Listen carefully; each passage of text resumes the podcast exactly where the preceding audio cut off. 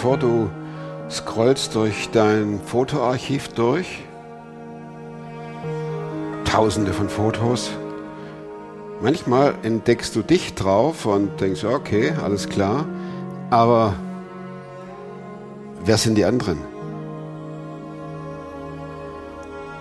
Und du guckst die ganzen Bilder durch und denkst, ich, ich kenne ich kenn die alle nicht. Ich, ich, ich weiß nicht, wer das ist.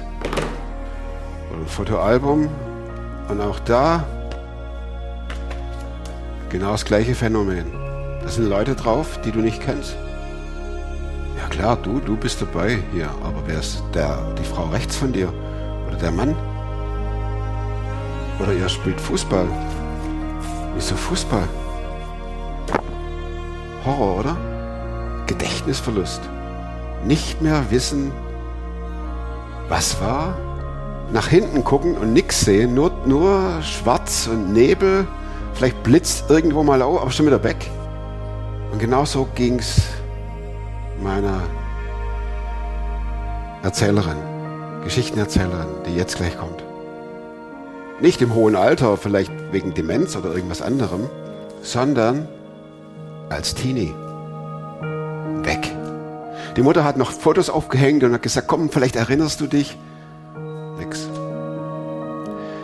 Die Mutter ging raus aus dem Zimmer und kam wieder rein und sie freut sich und heult, dass endlich wieder Mama kommt, nach monatelangem angeblichem Nicht-Dasein. Das ist der Horror. Als Elternteil, der du dastehst und denkst, erkennt sie mich oder erkennt sie mich nicht? Und als Betroffene natürlich auch. Bei der alles weg ist. Alles. Das ist eine Geschichte. Klar bin ich einer, der gescheitert ist. Ich weiß nicht mal, was da läuft und was es ist. Ich bin in der Hinsicht im Moment ein bisschen privilegiert. Der Podcast mit Thomas Mayer. Natürlich denkst du dir dann erstmal, ja gut, hat auch keine Ahnung. Was weiß ich. studiert noch Medizin Ja. leidet Ich hatte im Bett, hat eigentlich ein Hund draufgeschlagen. Egal wie abgedreht das war. Gerade habe ich mit deiner Mama geredet. Ich weiß im Prinzip ja also, was da technisch lief, ne? was, du, was da drumherum ging und aber was hast du davon mitbekommen? Ma- Mama sagte, du wolltest singen hier. Als ich das erste Mal ins ICF gegangen bin, das, da sind wir noch, da gab es das hier noch gar nicht, sind wir noch nach ähm, Karlsruhe gefahren. Da ich, damals war ich, ich glaube, ich weiß gar nicht, acht, neun so. Und ich habe zu Mama gesagt, ich, irgendwann stehe ich da auch auf der Bühne. Sagtest du, irgendwann Mama, Irgendwann siehst du mich da auf der Bühne und dann mache ich da Worship. nee, aber ich fand, also, ja, also ich habe schon immer gerne gesungen. und dann wusstest du, heute Abend bin ich wieder dran. Also ich kann mich nicht mehr ganz genau an den Abend erinnern. Ähm, also ich weiß grob von Erzählungen das nur noch, weil ähm, ich hatte, ich hatte über Jahre schon dauerhaft oder immer mal wieder richtig starke Kopfschmerzen, habe dann halt ein Ibu genommen und dann mir eingebildet, dass es Das besser Übliche, geworden oder? Ja. Kopfschmerzen, Ibo, zack, fertig. Ja, und dann Einbildung, dass es wieder besser wird. Ähm, und dann habe ich halt, ähm, also an dem Sonntag selber, woran ich mich noch erinnern kann, ist, dass ich, also das hat zwar Mama mir auch erzählt, aber mir ist dann so die Erinnerungen sind bei mir immer so eine Art von Träumen wiedergekommen. Und ich kann mich daran erinnern, wie ich ähm, da hinten im Backstage stand und ich hatte so Kopfschmerzen und ich hatte nur noch, keine Ahnung, ich glaube acht Minuten, dann hätte ich auf die Bühne sollen.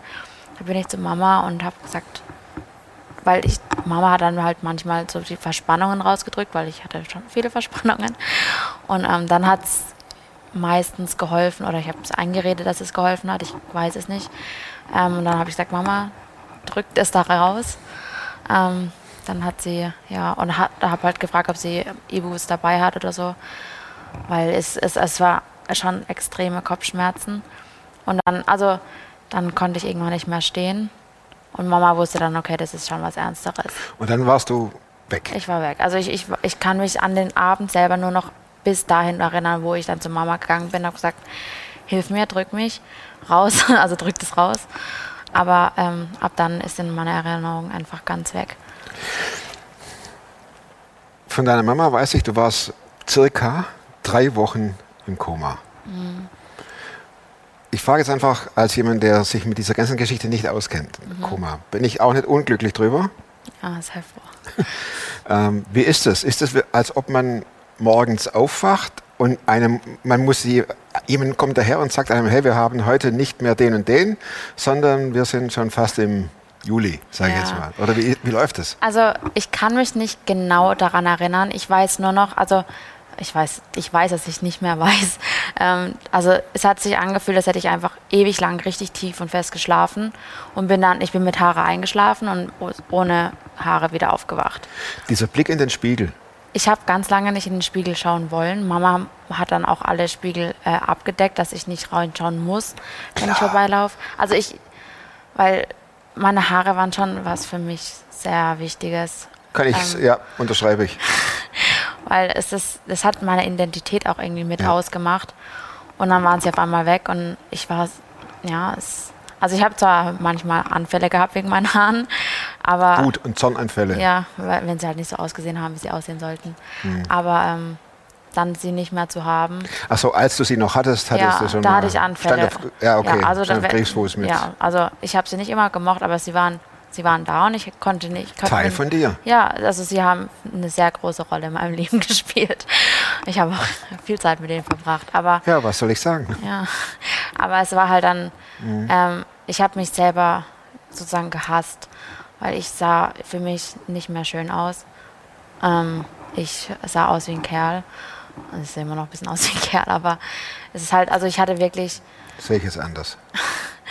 aber es ist halt, ich hatte so gut wie eine Glatze, die haben halt so notgedrungen äh, die Haare abrasiert und dann war halt teilweise noch Stückchen übrig, die halt dann so lang waren oder sowas. Ähm, also ich sah nicht gut aus. Ähm, und das war halt so, ja, ich glaube, das war das Schmerzhafteste. Also ich- das, die Tatsache, dass ich eine Hirnblutung hatte, habe ich ja ganz lange nicht kapiert. Ich dachte, ich habe Krebs oder sowas. Ähm, weil das ist auch gar nicht so unwahrscheinlich. Ähm, Aber lass Und- uns mal zurück, Entschuldigung, lass uns mal zurück in, in den Punkt, wo du aufwachtest. Mhm. Du wusstest ja nichts. Also weder Krebs noch, noch äh, Gehirnblutung noch gar nichts. Du kommst, du kommst in einem Raum in die Wirklichkeit zurück, in dem es pfeift, in dem vermummte Menschen rumlaufen. Erinnerst du dich da noch? Mhm. Gar nichts, oder? Nichts. Also meine Erinnerungen sind eigentlich erst so ab dem, keine Ahnung, ab zwei Wochen nachdem ich dann offiziell daheim war, da sind meine Erinnerungen dann wieder schubweise gekommen. Daheim? Ja, Wann war das? ähm, das war, boah, ich weiß es gar nicht, also eineinhalb Jahre später. Und bis dahin hattest du keine Erinnerung mehr. Also ich habe auch, das Kurzzeitgedächtnis hat mir gefehlt. Also Mama war den ganzen Tag bei mir, ist dann kurz aufs Klo und als sie dann wieder gekommen ist, habe ich wieder angefangen zu heulen und gesagt, ich habe dich schon so lange nicht mehr gesehen, Mama. Ähm, und es war halt immer so, so das eine, dass Mama dann gesagt hat, okay gut, sie ist immer noch nicht die Alte, weil man- mit mir konnte man anscheinend reden wie früher. Ich sah halt einfach nur anders aus. Aber so diese Momente, wo sie dann kurz aufs Klo gegangen ist und dann ich wieder angefangen habe zu heulen, wenn sie zurückgekommen ist. Das war halt so immer das eine, wo Das meine heißt- Eltern gezeigt hat. Das heißt, du konntest dich an dein früheres Leben nicht erinnern. Nicht wirklich. Also ich Auch keine konnte, Fragmente, die mal aufgeblitzt sind. das kam aber On erst, Stage, Schule, Familie, Also- Bruder, Schwester. also ich wusste, wer die Leute sind, die mich besuchen, komischerweise. Ich wusste auch noch teilweise die meisten Namen. Ähm, aber ich, also, also von, von Erzählungen her weiß ich, dass, also ich, also ich habe meine Geschwister, ich habe ständig, dau also dauerhaft eigentlich nach meinen Geschwistern gefragt, wo sind die hier, wo sind die Sedi, wenn Mama da war. Ähm, aber ich, ich weiß nicht, ob ich das irgendwie, also ich kann mich nicht an, daran erinnern, dass ich mal nicht wusste, wer mein Papa ist oder wer meine Mama ist und wer meine Geschwister sind. So, also das wusste ich immer anscheinend, also auch von Erzählungen her hat Mama gesagt, da gab es eigentlich keine oder kaum Momente, in denen, sie, in denen ich sie nicht erkannt habe oder sowas. Das gab es auch, aber eben wenig. Ähm, ja, ich, ich wusste immer, dass die Familie sind, aber vielleicht habe ich mir es auch eins und eins zusammengezählt, okay, die sind dauerhaft bei mir, dann sind sie wahrscheinlich Familie. Ich weiß es nicht. Ich, Ich, also ich bin jeden Morgen aufgewacht und wusste nicht, wo ich bin, was mit mir passiert ist, wer bei mir war, wer noch kommen wird. Ich, also ich habe das ganz lange war es auch so, dass es sozusagen im 10-Minuten-Takt, dass ich immer alles von vorne vergessen hatte und wieder von vorne mich erinnern musste oder daran erinnert werden sollte.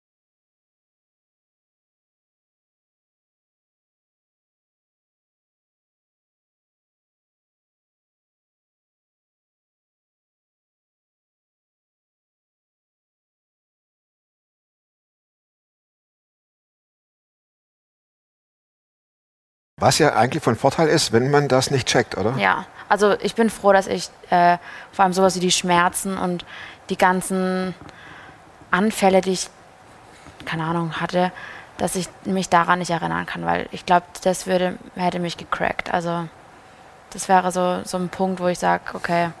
Du hattest ja keinen Anhaltspunkt, wie es früher war.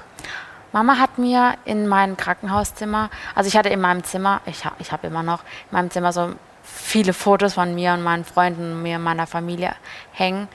Und ähm, dann hat Mama mir eine Girlande gemacht sozusagen mit Fotos Ah, okay. ähm, von meinen Freunden, von, von meinem früheren Leben, in der Hoffnung, dass ich irgendwann mal das angucke und sage, "Oh, ja, stimmt, das war ja mal da und da. Ähm, ist zwar nicht direkt passiert, aber Wann kam es wieder? Gab es so einen Moment, wo du ein Foto sagtest und ach, das ist ja der. ich wusste alle Namen noch oder irgendwann wusste ich die Namen wieder. Ähm, aber ich kann jetzt nicht speziell sagen, okay, ja, da ist denn dann auf einen Schlag, wusste ich wieder, von wo ich den kenne und wie der heißt und wie alt er ist und in welchem, in welchem Verhältnis wir miteinander sind, ob wir jetzt Freunde sind, ob wir nur Bekannte sind. Ist, ich weiß es nicht. Aber du hast schon realisiert, dass du krank bist. Ja, das habe ich, ich habe mich behindert gefühlt. Ich habe es auch immer wieder zu Mama gesagt. Das hat Mama zwar Wahnsinnig gemacht, oder? Ja, sie hat gesagt, du bist nicht behindert, alles gut, du bist im Krankenhaus, du hast eine Hirnblutung gehabt, das ist normal. Aber ich habe ich hab mich gefühlt wie behindert. Du hast nach hinten geguckt in die Vergangenheit und hast nichts gesehen, nur Nebel. Ja, so kann man sagen. Hast du gestochert in, in die Vergangenheit? Hast du gewollt, dass, du das, dass es wieder kommt? ja, oder? ich wollte es. Ich wollte mich wieder erinnern können und ich wollte wieder was haben, wo ich mich dran erinnern kann und worauf, worauf, worauf ich dann meine anderen Erinnerungen aufbauen konnte. Also wie so Klar, ein Fundament. so eine Grundlage, ja. Fundament, genau. Aber ich habe, also ähm, Mama hat mir gesagt, ich, ähm, ich habe sozusagen alle meine Lebensphasen nochmal durchgelebt. Das heißt, ich habe Kindheitserinnerungen, die ich eigentlich vorher schon gar nicht mehr wusste weil, oder halt verdrängt hatte, die sind dann wieder hochgekommen. Ähm, und so sind dann meine Erinnerungen schubweise wiedergekommen. Also Anfang war ich, keine Ahnung, Kind, kind des Kindergartenalter und so ist mein, sind meine Erinnerungen dann auch schrittweise zurückgekommen. Aber so die Namen von meinen Freunden, also konnte ich nicht auf Anhieb. Ich habe die Gesichter gekannt und wusste, ich kenne sie, aber ich konnte nicht sagen, okay, von wo oder wie sie heißen. Das ist echt strange. Ja, ich war wie, wie so ein Außerirdischer.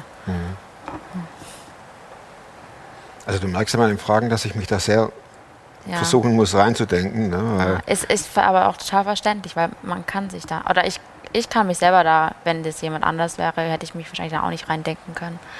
Weil es ist, Es, das passiert nicht. Naja, du sitzt oft. vor mir und bist eine tolle junge Frau, die lacht und reflektiert ist und denkt und redet. Und, und wenn man dann hört, wie dir es ging, also das, das schafft mich schon.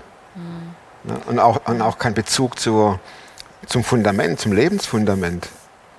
Also Vergangenheit meine ich jetzt. Ja, ne? und, und, und, und wie kam das wieder? Ähm, ich würde sagen, also dadurch, dass halt mein ganzes Krankenhauszimmer voller Bilder war von meinem früherigen Leben oder vorheriges Leben, ähm, da ich habe dann immer gefragt, ja, wer ist das? Wo war das? Ähm, keine Ahnung, wer sind die? Woher kenne ich die? Ähm, so sind so die Zusammenhänge zwischen den Gesichtern, den Namen und, und meinen Erinnerungen wieder so, haben sich dann wie so ein Fischernetz wieder zusammengeknotet. Erstmal ganz groß, Ja, weitmaschig. Also, ja, es war am Anfang wirklich so, ich habe spontan sozusagen eine Schraube gefunden und habe dann alle möglichen Dinger versucht und dann habe ich irgendwann per Zufall, na, per Zufall, so die passende Schraube gefunden und konnte dann die Motor draufdrehen. So vielleicht, Oder eine andere Variante wäre ja, wenn du dir das aneignest, lerntechnisch. Ne, wenn Mama dir sagt, das ist Andreas und neben dem saßest du in der 12. Klasse oder in der 10., egal, dann kann man ja sagen, okay, das nehme ich jetzt als gegeben. Ja. Ach, das ist Andreas Bild. Ja. Ne? Wie wenn man ein, aus dem Buch was auswendig lernt. ja, ich habe ganz lange, ähm, ich habe ich gedacht, okay, ich weiß es wieder, weil meine Mama oder generell meine Familie, meine Freunde mir irgendwas hundertmal gefühlt erklärt. Genau. Und dann habe ich das irgendwann so angenommen und habe es dann irgendwann als meine eigene Erinnerung ge genommen, gestohlen. Ja, ja, Und, ähm, eingesetzt. Ja, genau. Und das ist, also so sind auch wieder meine Erinnerungen gekommen. Also die Erinnerungen, die halt dann Freunde oder Familie mit mir geteilt haben. Ich habe dann das dann angenommen und habe es dann zu meinen eigenen gemacht.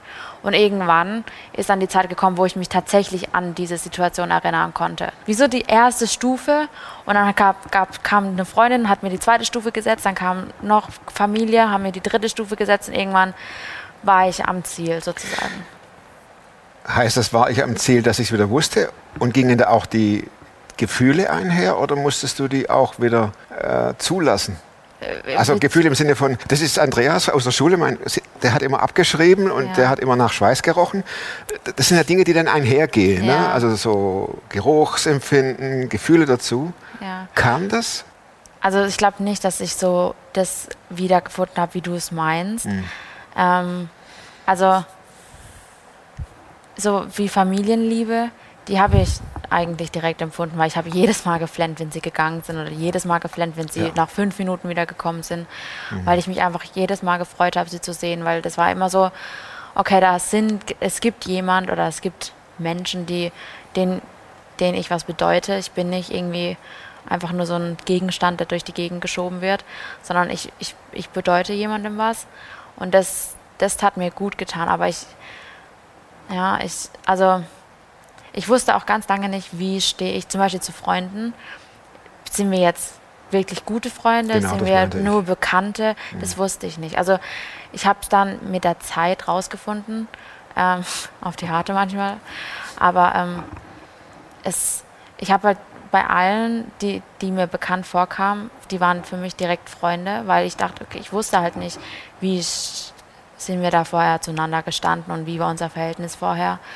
Ich habe dann halt alle, die mir bekannt vorkamen, waren dann meine Freunde, auch wenn sie vor meiner Hirnblutung nicht mehr wirklich meine Freunde waren. Und dann habe ich das halt mit der Zeit so wieder mitgekriegt. Jetzt hast du ja gesagt, du standest da oben auf der Bühne und hast äh, Lobpreis gemacht und hast über Jesus gesungen und äh, da, da kommen ja an, auch entsprechende Texte vor in den Songs. Wie war es denn mit Jesus? War der weg oder äh, war das auch etwas, wo du neu ein Fundament legen musstest oder wie ging das? Also vor der Hirnblutung, ich meine, ich war, ich bin christlich aufgewachsen, ich habe nie einen Zweifel gehabt, dass es einen Gott gibt, aber so intensiv habe ich ihn noch nie gespürt. Also ich wusste von Erzählungen, es gibt anscheinend irgendeinen Gott, aber ähm, und der hat Vor der Hirnblutung? ja, ähm, und der scheint die Menschen zu lieben, weil sonst hätte er sie nicht gemacht. Aber so während der Hirnblutung oder ja in, in meiner Phase habe ich so oft Engel gesehen und ich habe ich hab wirklich Jesus Präsenz oder seine Nähe gespürt, Mhm. ähm, wie noch nie in meinem Leben. Ich habe Engel gesehen und ich habe mir immer das gewünscht, Engel mal zu sehen, weil ich konnte mir es nicht Wie vorstellen sahen die aus? transparent, das heißt, man konnte sehen, was hinten dran passiert. Ich Also habe meistens, durchsichtig so. ja, aber ich wusste trotzdem, okay, der hat die und die Haarfarbe und die und die Augenfarbe zum Beispiel oder keine Ahnung. Und es waren immer, also es, ich kann, kann jetzt nicht sagen, ob es jedes Mal der gleiche Engel war oder wie auch immer, aber ich habe immer die gesehen in, in den schwersten Zeiten. Also wenn ich kurz vor einer Operation stand, wenn mir es richtig dreckig ging, Was machten die Engel?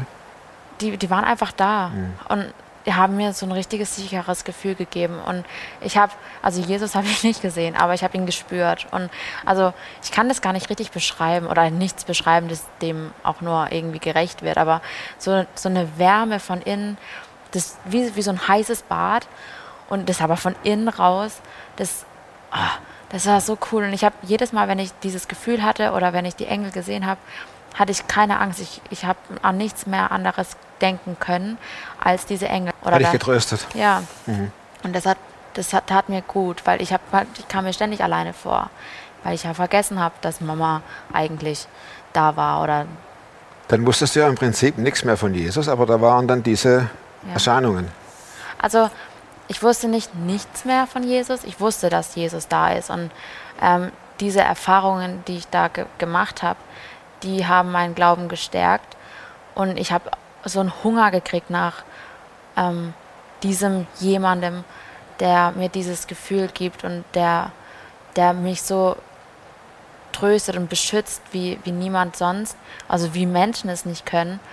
Und ähm, das, das hat mich geändert. Also das hat, das hat mein, meine Beziehung zu Gott auch geändert. Also vorher war ich so, ich war, ja, ich war ein Christ, aber ich war jetzt nicht so, keine Ahnung, der Lautbeter oder so.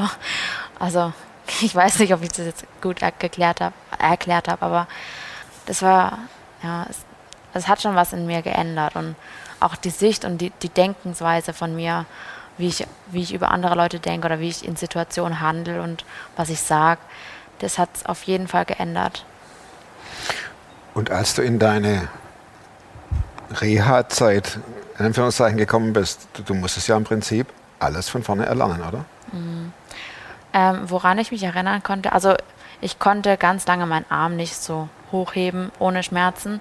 Also ich, ja, ich habe, also mit, mit, der, mit der linken Seite ja, aber nicht mit der rechten Seite.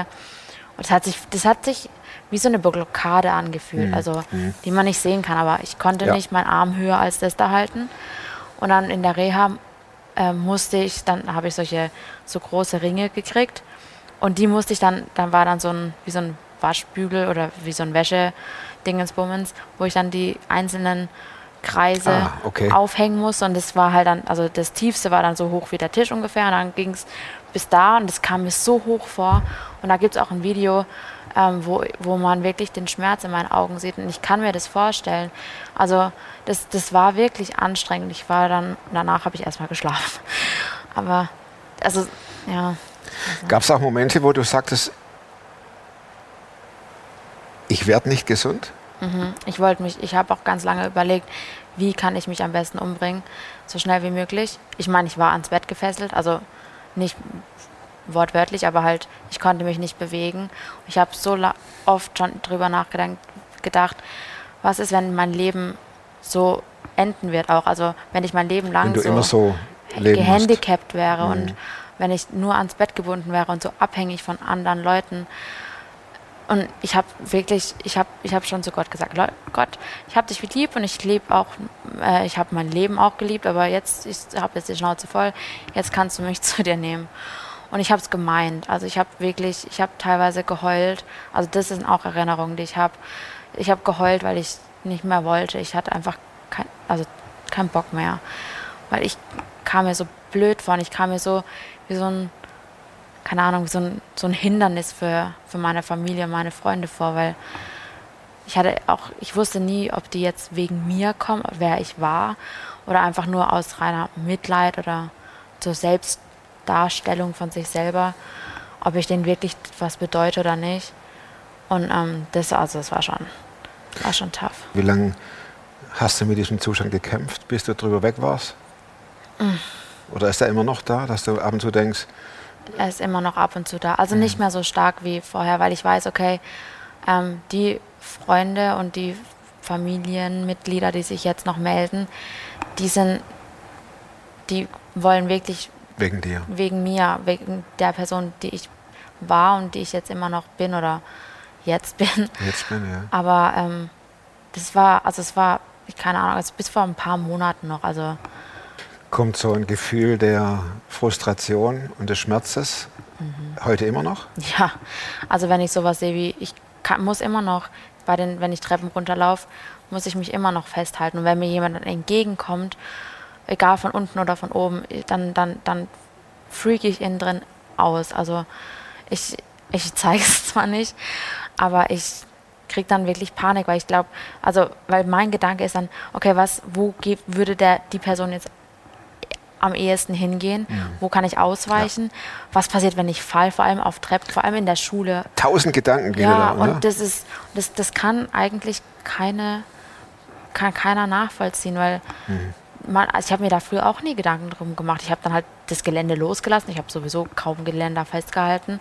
Ich habe es dann einfach, bin dann halt einfach außen rumgelaufen und wenn die Treppe dann halt dünner war, dann bin ich halt über die dünnere Treppe gelaufen und ich bin, oder ich bin die Treppe hochgerannt sogar. Und ich, das, das kann ich jetzt immer noch nicht.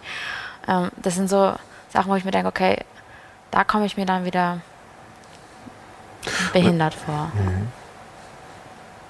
Und wenn dir jemand sagt, dass du eine tolle Frau bist und das ähm, so richtig, richtig tough machst, alles, dringt es durch oder ist das Bei den meisten Leuten weiß ich, sie wollen, dass sie das auch so meinen. Aber ich, für mich bin ich immer noch nicht wieder normal und noch nicht gesund. Und ich finde auch nicht, dass ich stark bin oder stark war. Ich weiß nicht, ich versuche halt irgendwie so normal wie möglich unter zwischen den gesunden Menschen zu sein, damit ich halt nicht auffalle. Wenn, wenn, mir so, wenn mir jemand sowas sagt, dann denke ich mir so, willst du jetzt irgendwie, soll ich dir irgendwas geben? Rumschleimen. Ja, also ich weiß dann halt nie, ob die das wirklich meinen. Und das, es ist immer noch so. Also es war schon am Anfang so, da war es aber stärker. Ich kann mittlerweile ein bisschen besser damit umgehen. Aber es ist halt trotzdem immer so diese Unsicherheit, ob die das jetzt wirklich von Herzen meinen oder nicht. Und deine Singstimme, die ist noch Die ist still? Nein, die ist da. Die ist wieder da und die ist sogar noch besser geworden. Ich habe aber auch eine super Gesangslehrerin, die ähm, mir da echt gut weiterhilft. Ich habe am Anfang ganz leise geredet auch. Also ich habe immer noch nicht ganz das Volumen, wie ich, das ich noch früher hatte. Also früher habe ich rumgeschrien. aber ähm, das kommt. Und also ich singe jetzt auch in, mit, mit Tönen, die ich früher nicht wirklich Also gesungen du bist hätte. wieder on stage. Ja. Nächsten Sonntag. Aber du realisierst schon, dass das cool ist, oder? Ja, das ist der Hammer. Denn also du bist vom, vom Layout top. Du hast offensichtlich eine coole Stimme. Du stehst voll im Leben. Du hast eine Tiefe. Ähm, das sind alles ganz positive Eigenschaften. Ganz wichtige Eigenschaften. Ich weiß nicht, kann das nicht jetzt so, das mit der Tiefe, kann ich jetzt nicht so zustimmen. Aber ich nehme Na, Tiefe meine ich, du hast eine Tiefe durchlaufen. Ja. Und ähm, Erfahrungen die, die, die, das geht ja nicht mehr weg. Also die, die Erfahrung, die wirst du ja, äh, ob du jetzt 60 bist oder 80 oder 38, du wirst immer ein Teil, es wird immer ein Teil deines Lebens sein. Ja. Ja, und da, da, da, da kann man entweder dran verzweifeln oder Ja, also ich war ganz lange, ähm, kam ich mir erstens richtig unsicher vor, weil ich dachte, okay, ist klar. es ist, also ich bin immer noch nicht wieder so ähm, in dieser Scheißegal-Haltung, was Leute von mir denken, wie früher. Mhm. Völlig Aber klar. ähm, es ist schon besser geworden. Also mich, es ist nicht mein erster Gedanke, was könnten die von mir denken, sondern ich denke, okay, keine Ahnung, ist egal. Aber es ist dann halt, wenn, wenn ich dann zum Beispiel abends in meinem Bett liege und dann Mhm. nochmal so den Tag durchlebe, dann sind dann so, oh, habe ich da vielleicht ein bisschen was Falsches gesagt? Habe ich da meinen Mund vorbeigeredet? Ähm, Weil das, das ist noch oft so, dass ich versuche, mich irgendwie normaler darzustellen. Ja. Und dann fange ich halt an zu brabbeln. Und dann Ja. wird's halt. Habe ich bestimmt jetzt auch schon gemacht. Wann? Jetzt? Nein, überhaupt nicht. Ähm, wobei das ist ja, das ist ja eine Eigenschaft, die ganz oft, die ganz oft äh, vorkommt. Wenn man unsicher ist, dann äh, fängt man an zu Reden. reden, schnell reden, Ja, blöd reden, laut reden. das ist mein Fachgebiet. Ja, ja, das, da bist du nicht alleine, Ja, das stimmt. ne? weil man versucht ja etwas zu überspielen. Ja. Aber das wollte ich vorher eigentlich sagen. Du musst nichts überspielen, weil du bist ja, du bist cool. Liegt im Auge des Betrachters. Ich kann nur von mir reden. Ja? Und das Ah, ist auch danke. nicht nur einfach jetzt dahergeredet, sondern äh, das, ist, das ist so genial zu sehen, wie du das Ganze ertragen hast. Und, und, und ich, Mhm. ich wünsche dir sehr, dass du da echt wächst und dass. Hey, komm, das ist nicht mal ein Jahr her jetzt, oder? Doch, es ist schon. Also zwei Jahre hätte es Ja, gut. Ne? Fast. Aber das ist das, äh, das, ich glaube, dass das eine Wurzel ist, die aus der ein fester Baum kommt. Und ähm, die festen Bäume sind am Anfang auch. Die, die bläst auch der Wind rum, Ja. links und rechts. Und Jesus, ist der, äh, ist der immer noch so präsent? Wie Ja. Also ich kann morgens nicht mehr aufstehen, ohne Bibel zu lesen.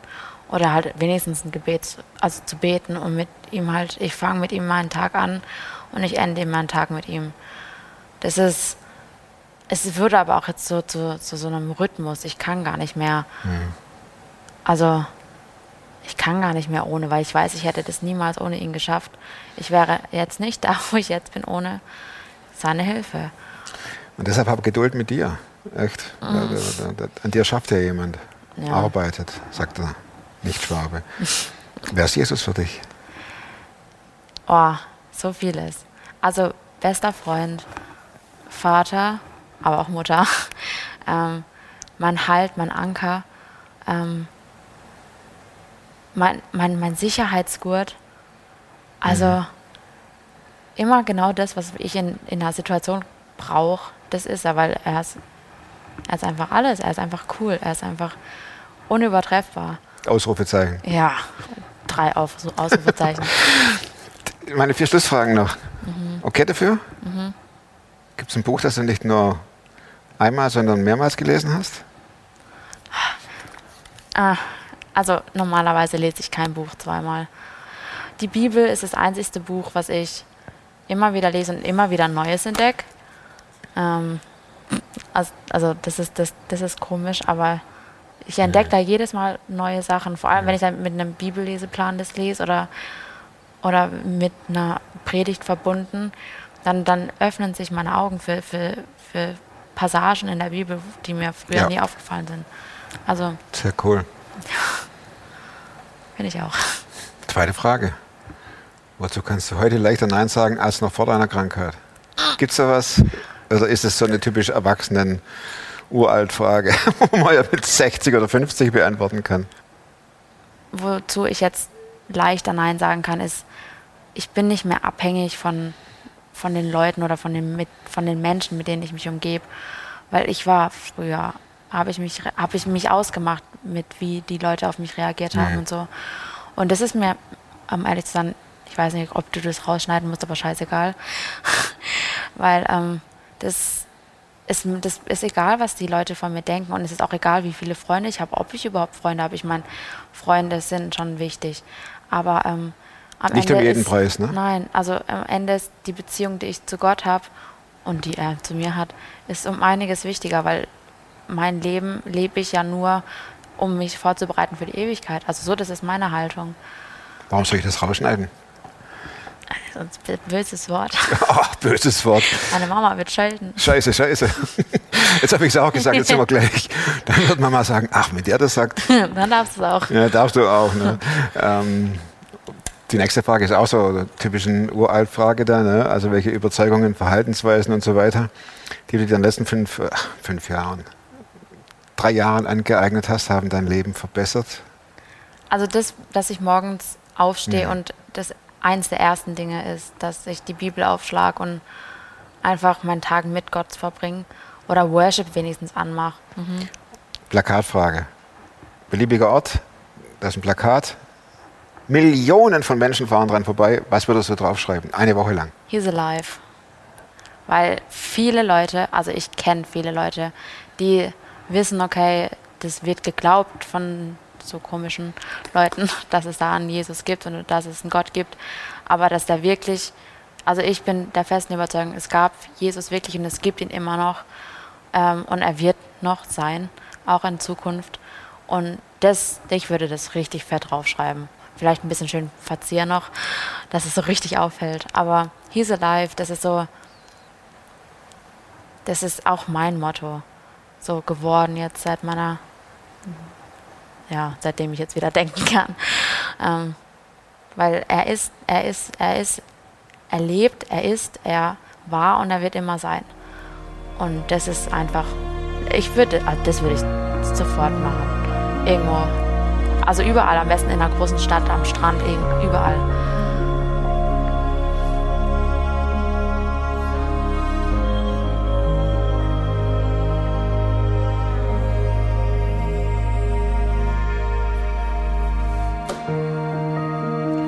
Vielen Dank fürs Zuschauen. Verteilt dicke, fette Daumen. Teilt die Story. Und dieser zweite Teil der Geschichte, der erste war ja vor einer Woche dran, in dem die Mama aus ihrer Sicht erzählt, was alles passiert ist. Teilt die Stories. Ich wünsche euch eine gute Woche, gute Zeit, die jetzt euch vor euch liegt. Und nächsten Montag gibt es einen neuen Film. Und bis dahin, bleibt oder werdet super fromm. Macht's gut und tschüss.